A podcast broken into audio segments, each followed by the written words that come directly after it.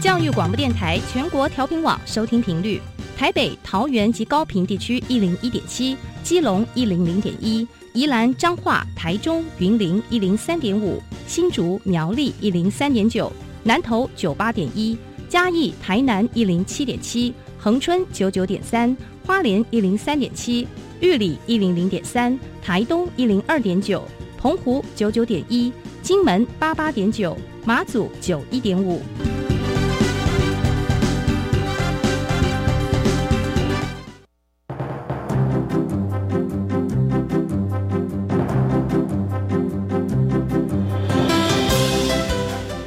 教育要怎么做才能使孩子面对未来的社会呢？当我们期待孩子改变的同时，也期待教师的教学方法跟着改变，家长的观念也一起改变，一起携手协力同行。谢若楠老师带您探索自发互动共好的十二年国教新课程，听见台湾教育的改变。欢迎收听《国教协作向前行》。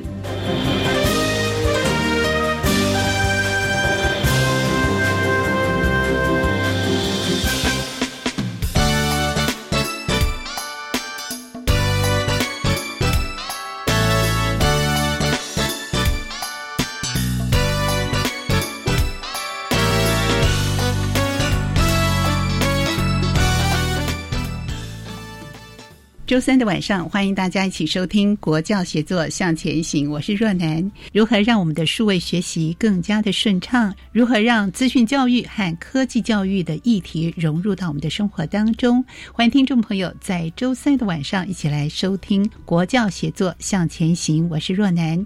今天我们邀请大家来认识国中校园的数位学习经验，特地邀请到高雄市小港区中山国中的教务主任。黄顺斌主任来跟听众朋友分享。在还没有进行今天的主要访谈之前，我们先来听听由白天为我们直播的小单元《笑声飞扬》。你所不知道的校园新鲜事，都在《笑声飞扬》。欢迎来到。笑声飞扬单元，我是白天，为大家邀请到的是台中市大理区立新国小的老师，欢迎我们的四月老师。Hello，大家好，我是四月老师。为什么会叫四月老师呢？因为我的本名就刚好叫做肖世月，听起来很梦幻呢。老师 不是人间四月天。我们要先请您介绍一下学校在哪一个社区附近呢？有什么特色呢？学校位在大理区十九甲地区，在大理跟太平的交界处。学校以乐观、关怀、创新、实践为学校愿景。学校在这近几年当中，是由校长跟主任的协助之下、支持之下，我们发展这个所谓行动学习的部分。嗯。然后在主任跟校长的支持之下，我们有机会争取更多经费，所以我们在教学上面，其实也在老师的共同努力之下，能够让学生有更多的提早走入这个创新，跟让学生身体力行，一步一步的去实践。嗯哼。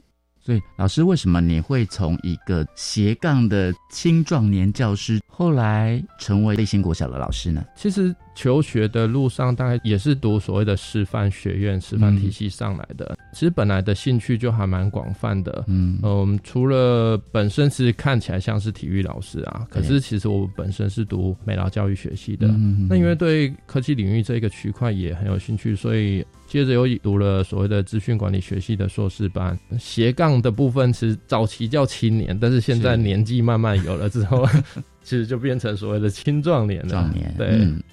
我们要请教四月老师，可以跟我们分享一下学校的一些特色亮点的部分，iPad 的部分是不是？是，可以跟我们多提一点。在我们学校主要大概就是这近几年当中，算是中部，我觉得资源设备都还是蛮丰富的。嗯，学校。从六年前学校开始要想要说发展一些亮点特色的部分，就希望说能够从一些载具的部分来开始。刚开始其实学校我们也是从五台啊、十台这样子开始慢慢的进行。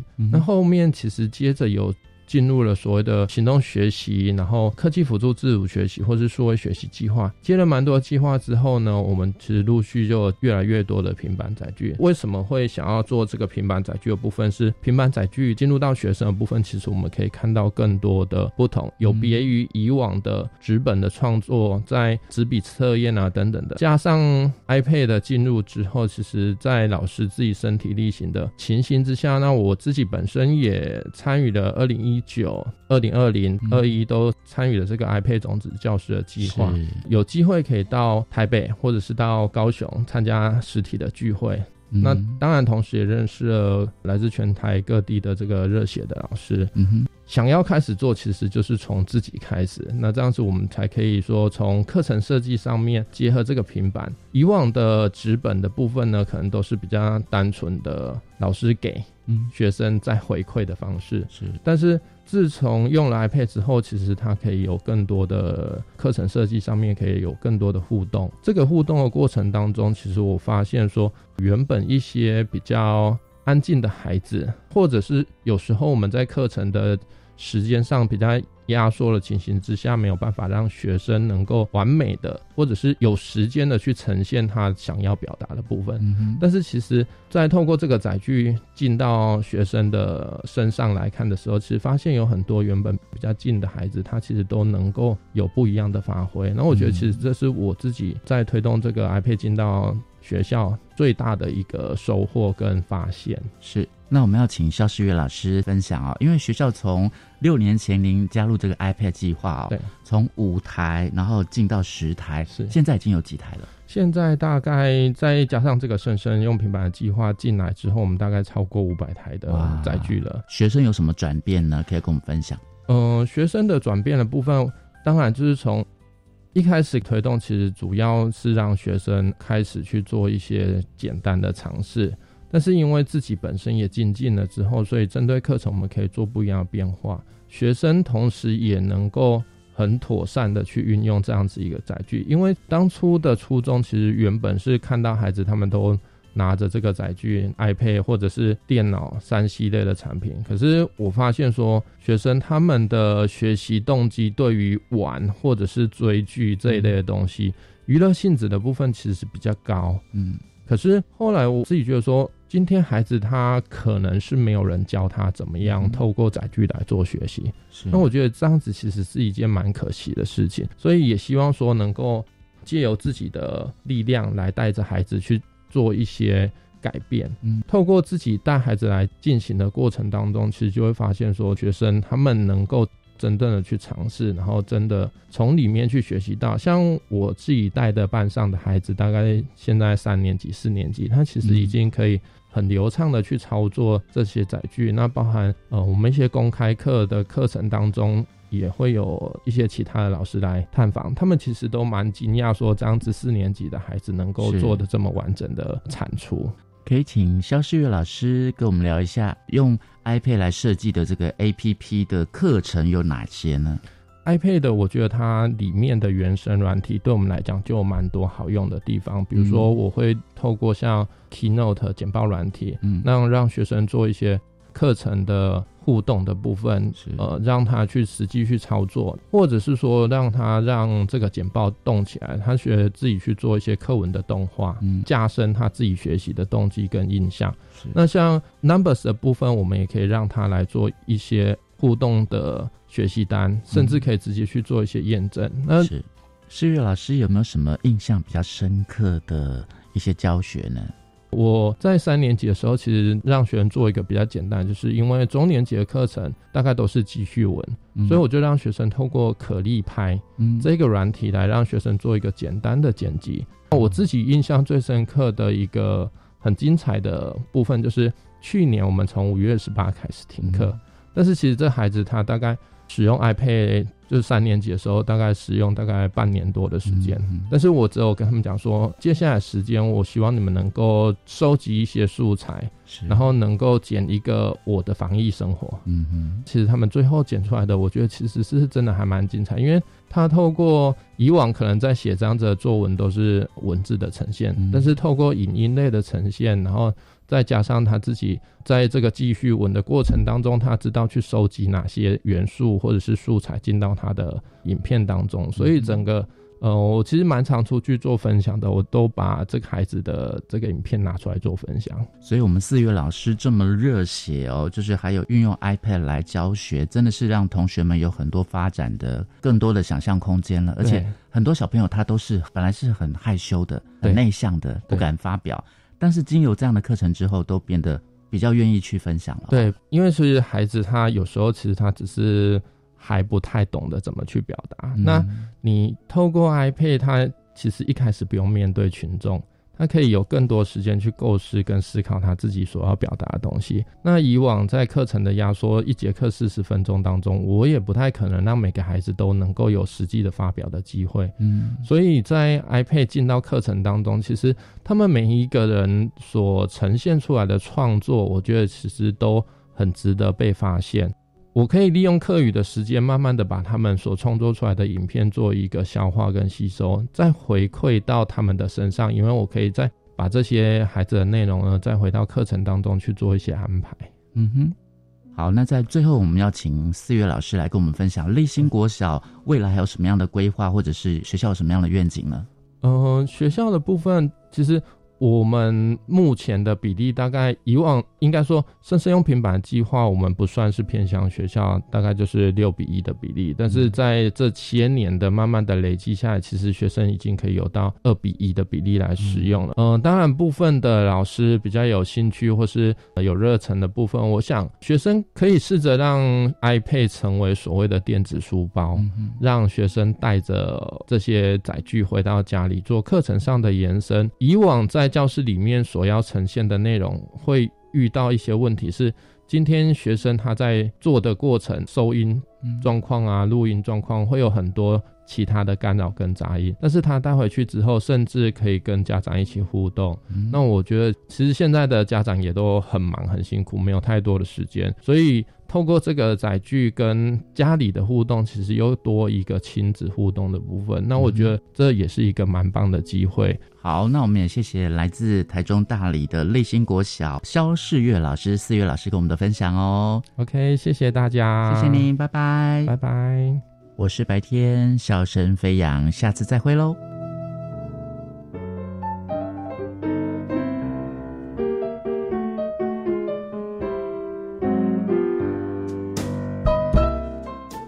朋友，在周三一起来收听《国教写作向前行》，我是若楠。今天节目当中，我们邀请的是高雄市中山国中教务主任黄顺斌主任，来跟听众朋友一起分享国中校园数位学习的经验。主任你好。哎，你好，各位听众朋友，大家好。是中山国中的地理位置是在小港区吗？哎，是小港区。是小港区，一定有它在地特别的资源和风貌。我们怎么样结合十年国教新课纲当中的科技领域，还有资讯教育与科技教育议题的融入呢？我们先请主任概要的来介绍一下学校如何依据课纲带领同学们提升数位的素养来进行。数位学习呢？哎，中山国中啊，是高雄市的第一所制造教育中心。好，那现在就俗称为就是科技中心。那科技中心本身呢，就是应用课纲而产生的一个一个课程。学校呢，在数位学习的推动跟科技的那个领导方面啊，有一些就是粗浅的经验，在这里分享给大家了解。哎，我们的学校啊，就是孩子们啊，就是。可以用一些动手做的方式，也可以用一些就是平板的工具来进行教学。这个就是高雄市我们现在推动的一种方式。哎，以上先做简介的说明。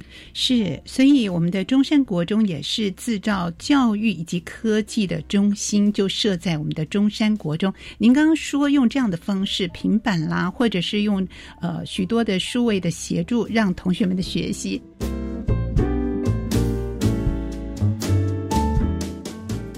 那是不是也跟我们听众朋友分享一下啊？呃，学校有哪些具体的作为和安排，来帮助同学们进行比较实际上的数位学习呢？哦，好，哎，这样子我就从硬底的方式来开始哈。好，哎，从硬底开始的方面啊，我们大概就是申请教育部计划啊，所以说一开始就有一个数位学习推动的一个专案。那学校目前现在就有一七台平板车，啊，那这个推动计划我们就根据数位学习的理论，让我们的数位学习就是更加的扎实。哦，老师就是要学习理论，那便进行一些实物上的套用在学生的学习上面。那学习的平台主要就是用那个教育部的英才网来进行，这是我们大概就是用平板推动的一个出钱的方式。那目前啊，就是孩子们都还蛮喜欢这些方式的，嗯，因为有了这些教学的辅具啊，孩子们啊，大概就是诶走出了课堂的天空，就是他多了一些触角，可以更。多元的去学习一些课程上的领域，这样子。这些课程的安排是不是能够针对同学们他们个别化的需求，去帮他们安排学习的进度？这样的一个课程的规划是如何进行的？一般而言呢，行动载具它是一种辅具了哈，不管你是用 iPad 啦，或是用 Chromebook，或是其他的各种的行动载具，我们依据那个教学进度表里面呢，会有实质的课堂的学习，但是呢，在那一个一些平台上啊，数位平台上，我们就会去进行一些任务的指派。我们以前都知道说，学生如果在一门课事先预习就很重要。对。那现在呢，有了这种科技的辅具啊，所以我们做任务指派的方式，就可以让学生在课程之前先就自学。哦，就是学生自学的方式啊，他可以从那个，诶，就是我们的平台，比如说英才网上面就去看到这些影片啊，然后他就去先去了解一下，就是说课程的内容。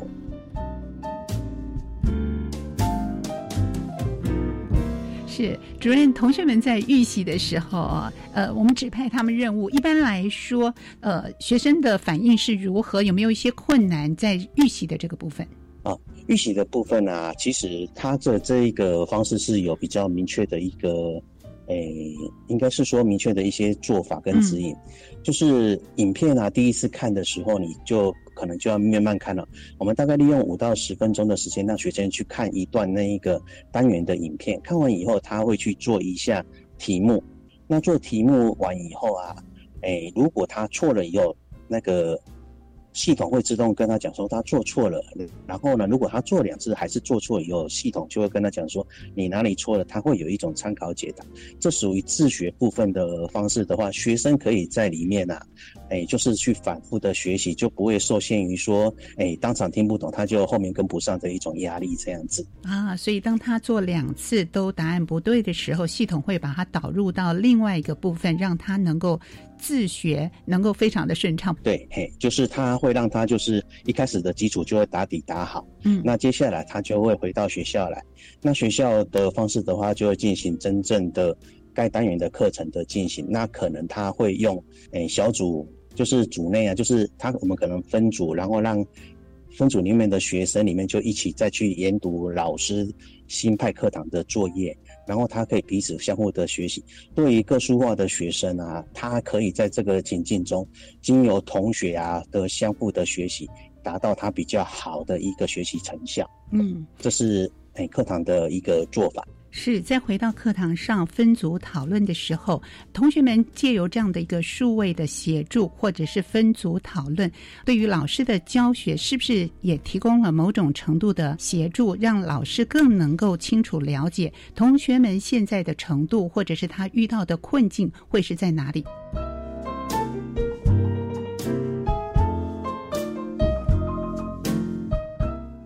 而且导师啊，嗯，其实我们一般这种教学方式有四四套模板。第一个就是学生自学，就是我们任务派遣到家里面，让学生先去自学。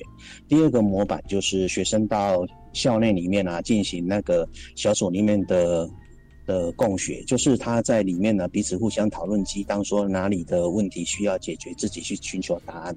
那第三个模板就是，当他都学到差不多以后，他要去分享经验。我们有。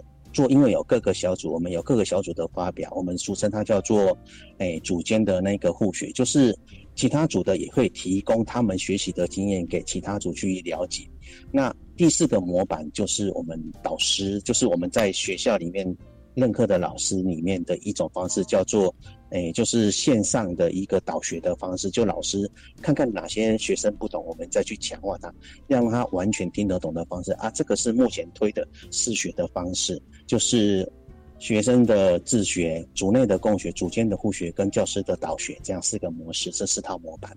那老师们在使用这样的一个模板来协助了解同学们的学习现况的时候，老师的运用资讯数位的能力是不是也很重要呢？哦，那当然啦。其实啊，老师哦，就是我刚才有讲的那一个数位化的学习方式，这个是针对老师。嗯，老师可能平常就要，平常除了他自己的教学专业以外，当这些辅具导入以后啊，老师必须要去了解这些辅具可以带给学生什么的成效。像我刚才讲的那一种视学的模式，嗯，就是诶，就是教育部导入以后的一个建议的的学习方向。那另外就是。哎，因为你看你用什么辅具，比如说我的学校通通都是 iPad，那 iPad 的话，我们就有很多 APP 可以来进行，就是课程里面的辅助。那也有一种就是教育版里面的 APP 里面有个叫一个层次叫课堂。哎，上课老师可以从课堂这个 APP 看到每一个孩子他们的平板现行的状况。哎，这个就。有点像，就是可以知道学生个别在学习什么的状况，然后他就可以进行诶个别化的指导，或是组间的指导这样子。嗯哼，这是及时的在课堂上线上就可以立刻知道，可以反映出学生现在的学习状态。对，大家就可以及时的去看学生现在的学习上，包括就是分心的孩子也可以及时抓回来这样子。嗯，好。所以一个学校的不管是硬体的设备，或者是老师跟同学们在使用这些数位的配备上，都要能够非常熟悉之后，才能够发挥它的效用。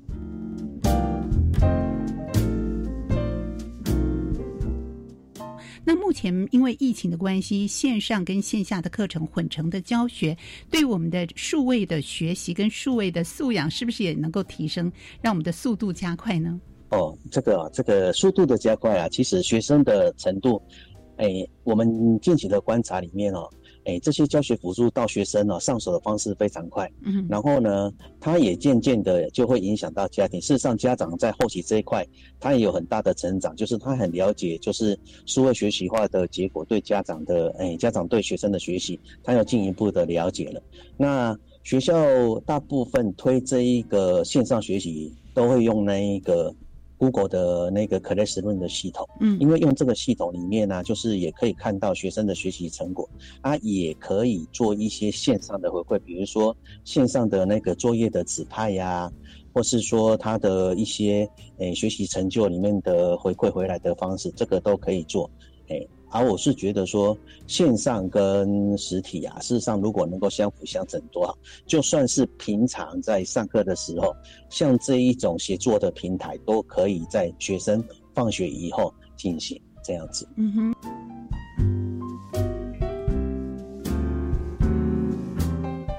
那目前对于我们中山国中来说，呃，同学们使用的平板的数量是否能够达到预计的一个规划和安排呢？哎，这个哈有说中市区跟那个偏郊的一些想法。哎，我们有做那一个掀起的那个数位学习的推动活动，因为我们学校也是高雄市的国中端的中心学校，嗯，所以我手边呢就有。就有七车的平板，一车大概就是三十二台平板。但是我们学校的学生数啊，非常非常的多，我们有五十一个班。那教育部后来有一个非常好的策略，就是生生用平板的策略。所以我们后来又进了九车的平板，这个就是还没正式上架，就是平板到了，但是还是还没有真正去运作。生生用平板的观念就是每六个班。用一台平板车的一个概念在高雄市。那如果是在比较偏郊的地方，因为它可能需求数跟那一个其他方法，他们就是深深有平板。这个就是现在目前有两个不大不大一样的方式。那平板数对于我们来讲的话，因为我们这样子推动，我们是认为它足够阴影想要推动数位学习，或是刚好要推动的方式的一种一种实际上的做法这样子。好，希望每位学生都有平板可以使用。那也因为城乡使用的频率不同，我们也希望能够逐步的满足学校师生的需求。好，我们先休息一会儿，待会回到节目当中，继续请黄主任来跟听众朋友分享介绍设立在中山国中的制造教育及科技中心有哪些制造者的运动，以及学校如何协助老师们增能培力呢？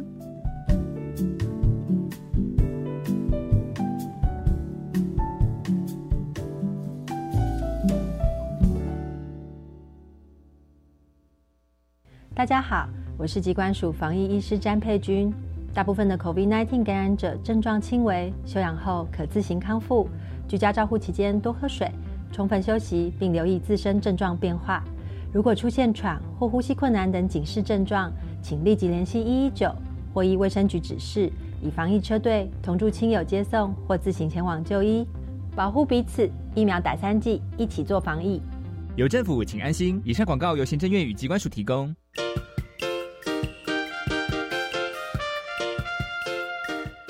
大家好，我是李大华。教育开讲，讲开教育新观点，邀请您一起来了解最新教育政策。非常欢迎您锁定每周一、周二下午七点零五到八点教育开讲节目，在 Podcast 也可以听得到哦。教育从倾听开始，一定划得来。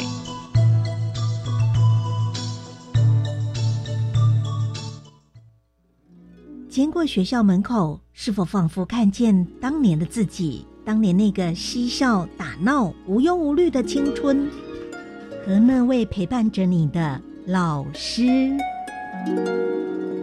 今年教师节，我们准备了一些故事，表达对老师的感谢，邀请您向老师说声“老师，谢谢您”。影片内容请上教育部 YouTube 频道观赏。以上广告是由教育部提供。大家好，我们是台湾弦乐团，我们都在教育广播电台。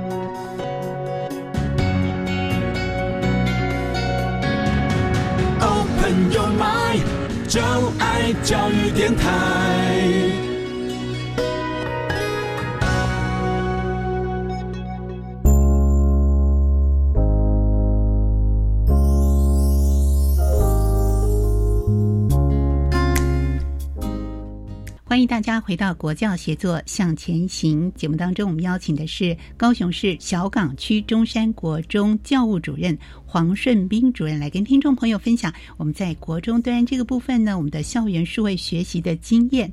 那我们知道中山国中呢也是自造教育科技中心，就设在这个地方啊，一定有很多实际的作为，跟同学们的互动和老师们的学习经验分享。我记得您在给我的资料当中特别提到了一颗灯泡开启了学习的对话，是不是跟听众朋友分享一下呢？这颗灯泡啊，代表人类的科技脑，科技脑里面呢，也代表着我们可以作用型的一种想法。同时呢，这一个科技脑里面呢，我们有放入我们自己的 logo，我们自己的学校的那个愿景啊，是 L I F。一 L I V 不只是生活化的 L I V，它是代表 Learning Information Feature 跟 Excellent，代表我们要培育的孩子是有具有学习导向、资讯素养，能为未来做准备，能够表现卓越的同学。这个图像呢，是人的大脑里面有一颗灯泡，让我们有无限的想象、无限的发展可能性。但是它必须借由老师们的引导，才能够发挥潜力。一般来说，数位学习呢，包含了软硬体的设备，最重要，老师们丰富的经验融入其中，而且要熟悉这些数位的学习跟平台。那要从哪些面向能够让这样的学习更加的完善呢？我就分享一下，现在啊，就是教育部已经开始推动那一个每个学生都有用平板啊。那我把就是把这个书要学习引进到学校的一个部分啊，我就做了几项的小点分类。第一个就是呢，生生用平板啊，这种行动辅具可以丰富整个的课堂天地。好，同学呢可以借有这种平板啊，就可以做了很多的的课堂上，哎，以前传统没有办法做到的事情。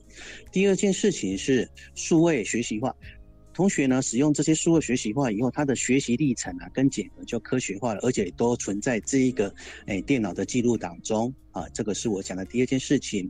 第三个是学习期翻转，哎。媒体素养跟回馈就会更丰富，平板啊，或是这些行动载具，它拥有的东西有影音的部分，也有回馈的部分，可以做及时的互动。我觉得呢，引用这些科技化呢，是会越来越好的一个结果，对我们的学生学习。第四点呢，我要讲的是，它可以弥平我们的学习落差，因为同学可以从自己的学习跟跟同学的互学，或是相互影响的互学。哦，还是最后老师呢来教他怎么做呢？让那个同学呢就可以有更好的一个未来。那第五个呢，我要讲的就是呢。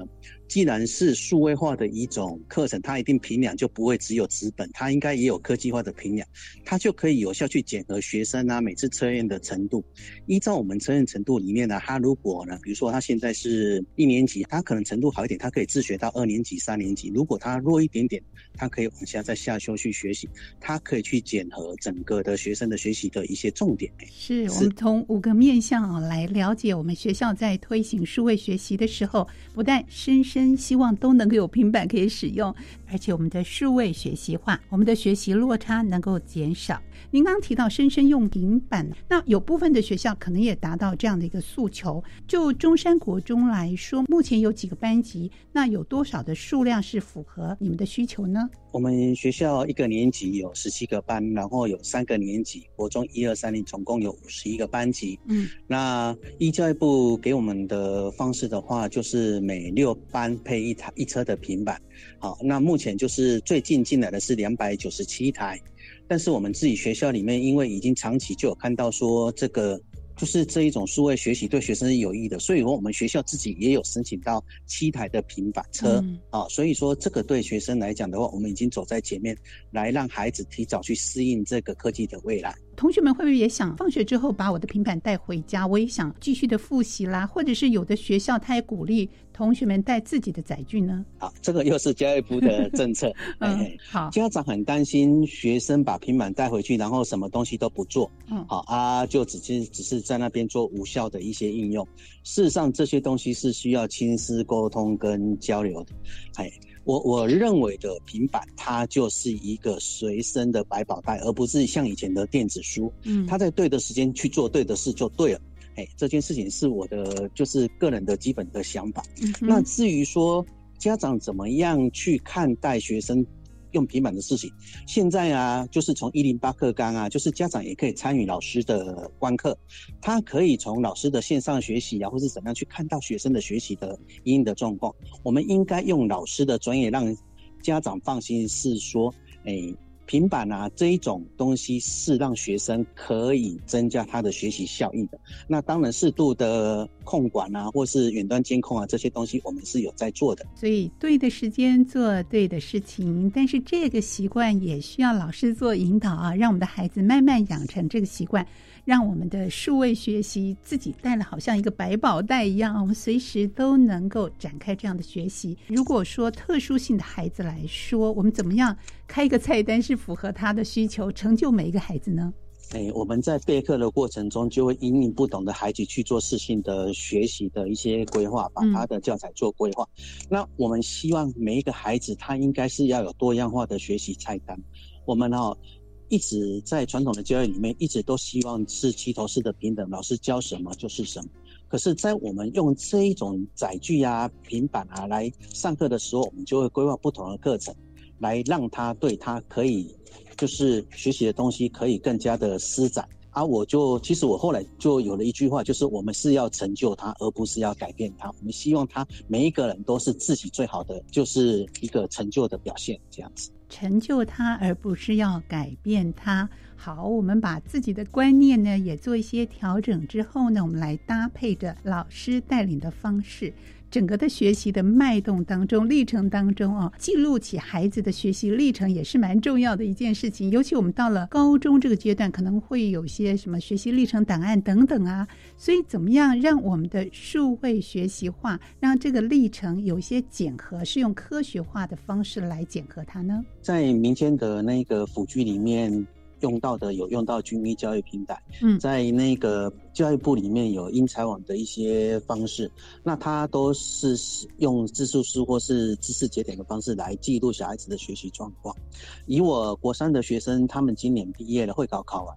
事实上，他们的账号都还在，他们的账号可以延伸到高中的学习的一些课程去继续来看。我们的教学呀，事实上我们在任务学习的指派上面，我们都希望他是渐进的学习，还有自主的学习，去多多的去养成他自己学习的能量，也就是我所说的层层堆叠他的素养的能力这样子。同学们跟着老师有步骤的。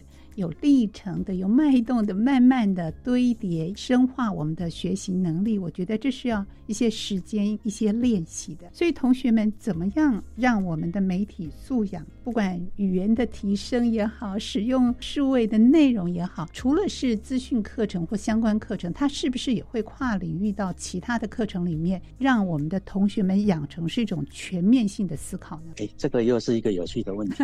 哎，在在五年前，我第一次。带学生玩平板的时候，那时候我有点想法了，就是当时我是希望同学可以接近大自然，可是接近大自然，微观的世界他比较看不到。嗯，当我把每一台平板都加上一个显微，应该是说显微镜吧，它就可以去干一百倍到三百倍里面的微观的世界。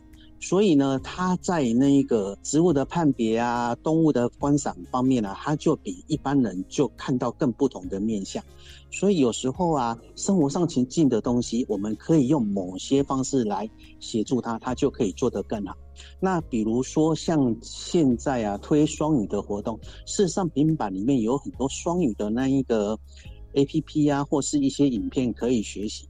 那现在已经到达说，我们可以把字幕翻转成不同的语言，或是关掉字幕的方式，这个也对孩子里面的学习也有很多的帮助。哎，我是觉得学习奇翻展这些媒体啊，事实上呢，可以让我们的学习啊。就更加的精彩跟丰富。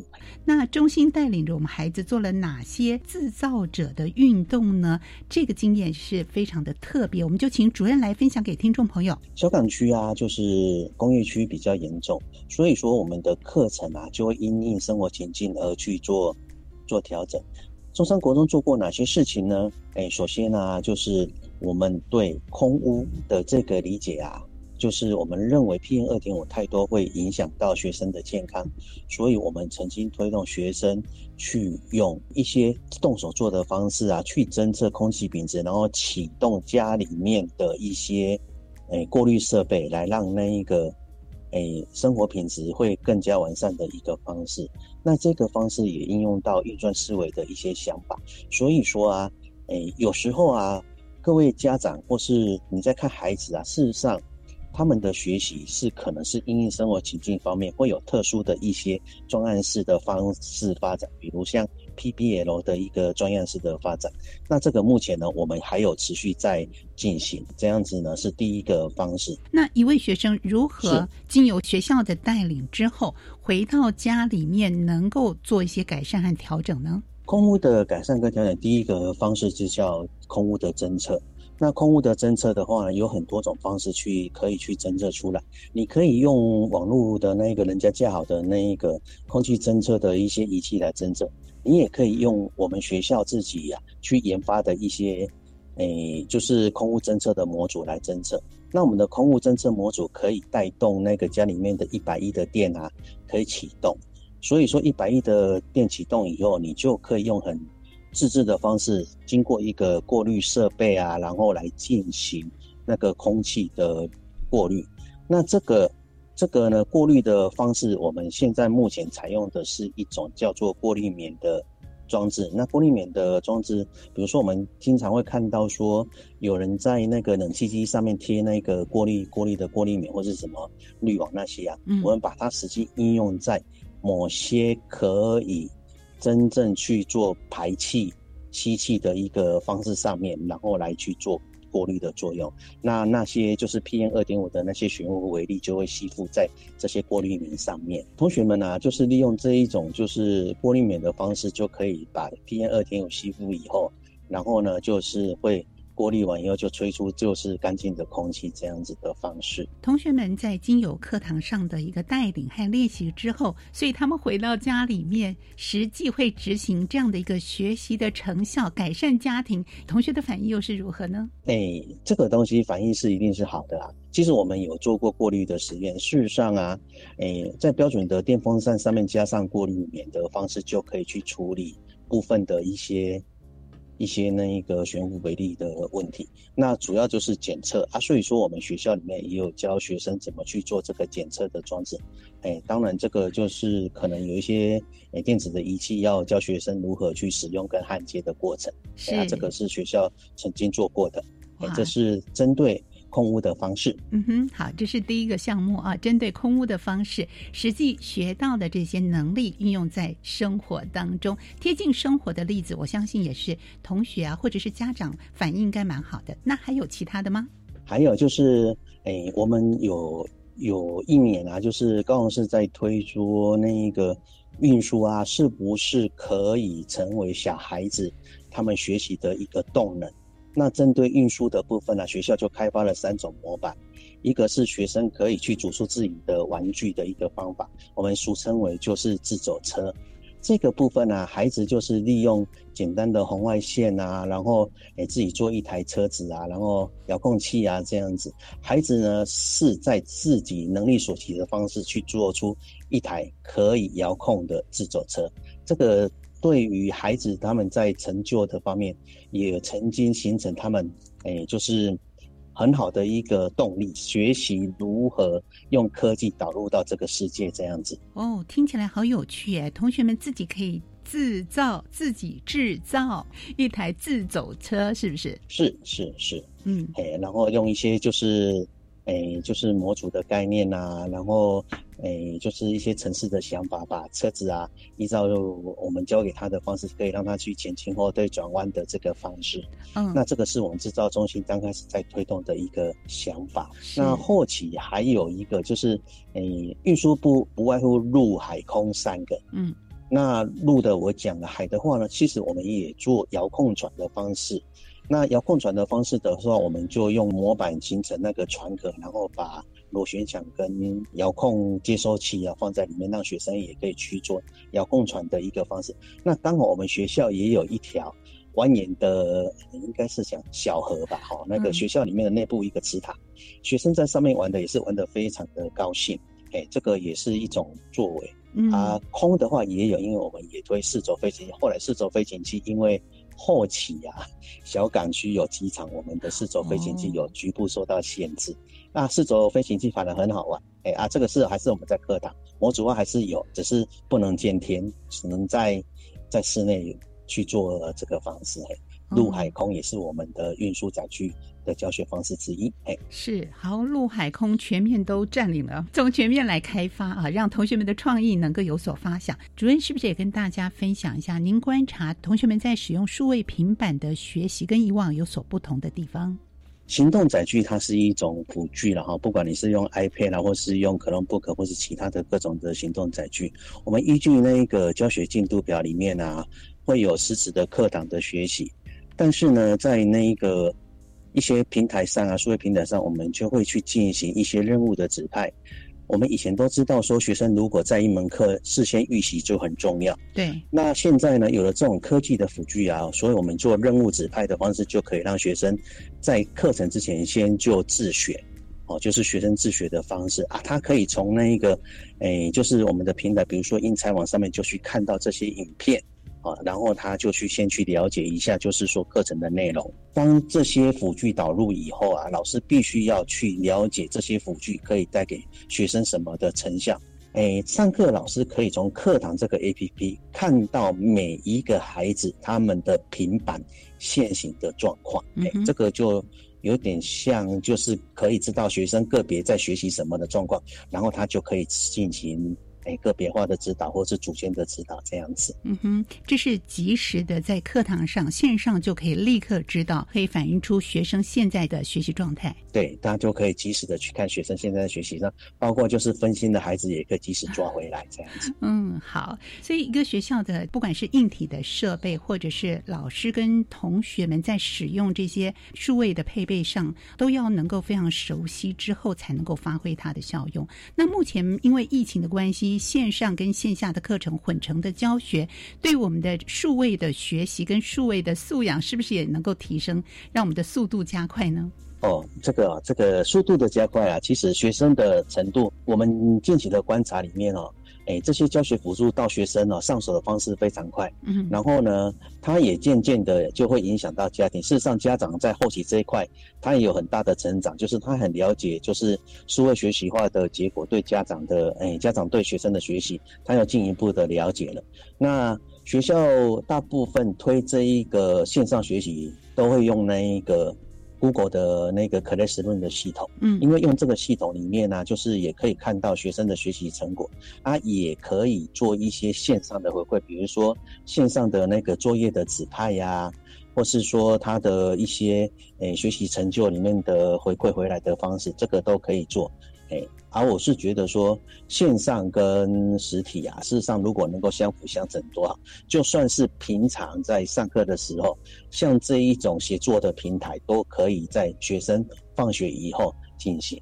是数位的学习，如果运用的好，可以在课前先做预习，课程当中又能够协助老师们了解同学们现在处于什么样的学习状态，可能会遇到的难处，并且加以克服。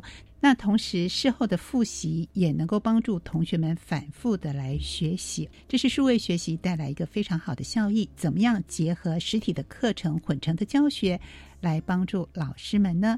好，休息一会儿，待会回到节目当中，我们再请黄主任来跟听众朋友分享，老师们是如何组成社群一起成长，学校又是如何协助老师们增能培力呢？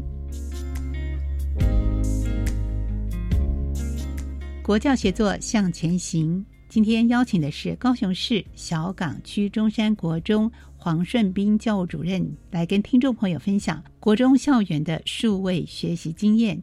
节目前段呢，我们谈到了高雄市中山制造教育及科技中心就设在中山国中。同学们在老师的带领之下，进行了许多的制造者运动，经由创意跟自制的发想、动手做的过程，也让同学们更贴近我们的生活，做了一些阴影和改变。我们也知道，老师是数位学习经验跟环境的设计者，各个领域科目的老师社群是不是能够一起成长，相对的重要。接下来，我们就请主任来跟听众朋友分享，学校怎么样来协助老师增能跟培力呢？哎，我们都不定期的开设各种课程了哈。哎，从那个空屋的那一个模板开始，我们就有那个侦测器结合那一个诶试电那个继电器的转换的一个方式，这个我们有教会给每一个老师。然后市场做完，现场研习做完以后，老师就可以带回去在自己的学校，就是诶推动或是整个去做进行那个。未来的课程融入哦，这是第一个老师进来学的方式。第二个就是像这一种我们后来推的陆海空啊，嗯，这个东西我就觉得这个东西是比较诶可以学校自行开发的，因为我也看到很多学校有做类似像这样的方式。所以说，就我们单单的车子的那个模板呢，我们学校的老师就已经有非常多的一些。不同的类型啊，造型的方式出现，不管是风力的啦、电力的啦，或是什么，诶，太阳能的，这些都是我们的课程的范畴之一。所以说，我我如果要说老师啊，是不是因这个诶新的课纲的变化里面，是不是有改变？事实上，它是有，只要投入热忱啊，学生学习的东西都会很多。诶，而有些东西，诶，我们会开研习来成就那一个。诶，老师可能不懂的部分，那有些是老师自发性，他就会展现出来，我们就可以看到。是除了我们学校本校的老师，或者是资讯科技相关领域的老师之外，是不是有其他的领域的老师，或者是其他学校的老师，也希望能够来借鉴和学习你们的经验呢？诶，这个还蛮多的。其实后来科技推的动力啊，就是 STEAM S T E E A M 啊，就是它可能是一个科学的融入，它也有可能是一个科技的导入，然后呢，它也可能是一个工程学啊的一些想法，那也有可能艺术化融进进来，也许要算到数学，就是 STEM 的 STEAM 的一个观念。那这些部分呢，很多学校都用专案式的方式来处理。那诶，中山国中也有办相对的东西，不过这个东西的话。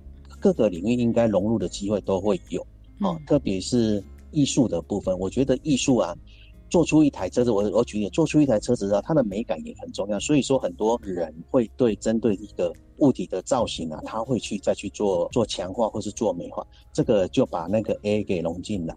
那在算那个城市的过程中，到底车子要跑几步或是怎么样？因为电脑的算法是要用一些方式来算的，数学老师的一些那个公式的导入或是一些想法导入，也都在我们的那个课程的内容之中。而我觉得就是 STEAM 的方式，当时是我们推动那个制造教育的一个很好的一个过程，我们俗称叫做 Maker 的一个。制造想法，在制造的过程里面融入了美感的经验，或者是我们其他领域数学啊，或所有经验的一个累积堆叠之后，我相信呢，这样的一个创造，让同学们也学习了所谓的跨领域的整合。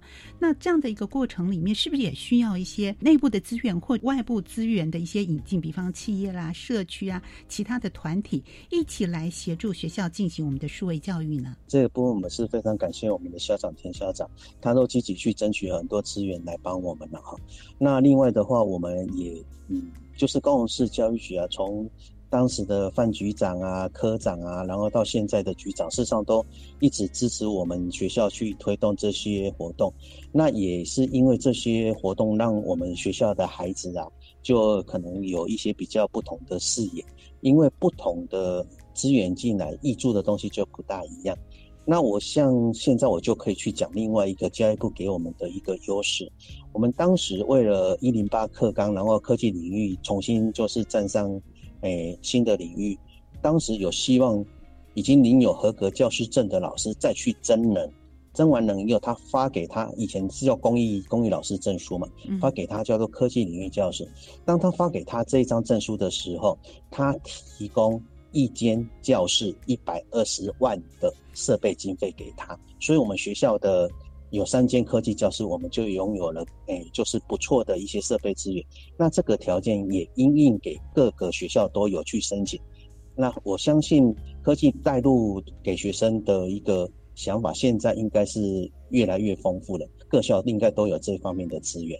能够让有心要从事资讯教育、数位学习的老师们有一个很好的支援的力量。那中山国中从设立了制造教育科技中心到现在为止啊，不管是在执行的层面，或者是引领大家观念的学习上，主任最后是不是也跟听众朋友分享一下您的心情和印象深刻的故事呢？我们应该乐见其成，因为这个是一个多元的世界里面，可以让大家就是可以。共同的去做的哈，我我认为啊，就是现在的这种政府推动的方式，学校推动的方式啊，是那个老师展现专业的方式。那家长应该是从忧虑啊到支持，因为这个是后期里面可以看得到他未来可以实现的成果。新的一零八课纲强调公开观课，偶尔我们也可以让家长来参与我们观课的内容，让家长知道他在学校里面到底是什么东西。这个我俗称叫做华世代的学习了哈，因为这些孩子是靠那个华手机长大的，是那他可以知道他孩子真正在那个这些数位载具上面得到的成就是什么，也曾因福音那个政府持续推动的双语的推动。事实上，我们的平板载具里面有非常非常多的资源，我们希望未来啊，就是孩子可以利用这些载具啊，或是一些影片啊，可以沉浸式内化起来，让我们的那个双语的能力啊，就更加。更加的丰富。那最后一点就是，诶，除了除了我们可能做课业的课题以外，我们还是希望孩子啊可以关心世界啊。现在目前呢，这个这个世界共同的议题就是 SDGs 啊，就是诶，我们希望永续发展那个联合国它的一些目标啊。所以说，我们也希望孩子除了自己课业以外，也可以做一些议题的融入，对他成为世界的公民啊，那些素养是可以得到。这个未来啊，充分准备的能力。是我们不但要结合 SDGs 联合国永续经营的目标，同时呢，我们也迈向华世代这样的一个世界的潮流当中。我们从过往家长的焦虑，对于孩子们花很多时间哦，在网络世界中浏览，倒不如我们正向的去看待它，如何的来使用，如何的来进行数位学习。我们今天也非常感谢黄主任跟听众朋友来分享中山国中的数位学习经验。谢谢黄主任的分享，谢谢您。哎，谢谢各位听众朋友，谢谢大家。同时，我们要感谢所有听众朋友的收听。希望借由今天的节目访谈，也让大家更加的理解学校是如何依据课纲来带领同学们提升数位的学习。欢迎您在每周三下午六点零五分继续收听《国教协作向前行》，我是若楠，拜拜。